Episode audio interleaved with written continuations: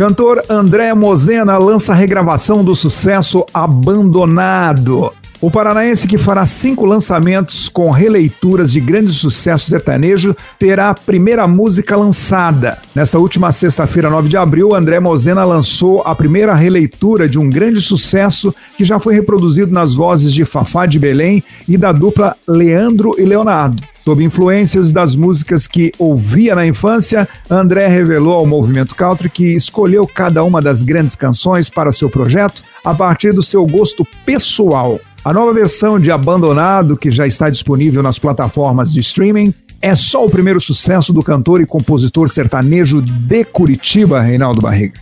Sim, lembrando que essa composição já foi gravada pela Fafá de Belém e a autoria de Michael Sullivan e Paulo Sérgio Vale. Não, e a música é maravilhosa fez muito sucesso com a Fafá de Belém e eu executei muito no rádio e com certeza ficou melhor ainda na voz do cantor André Mozena, curitibano, meu conterrâneo paranaense e que eu espero que venha fazer muito sucesso no cenário nacional com este EP de regravações que está chegando no mercado do streaming. Eu, Enio Silvério. E eu, Reinaldo Barriga os especialistas diariamente nas plataformas de streaming com o Jaé. Acompanhe lá e nos prestigie e nos dê essa moral. Já é, hein?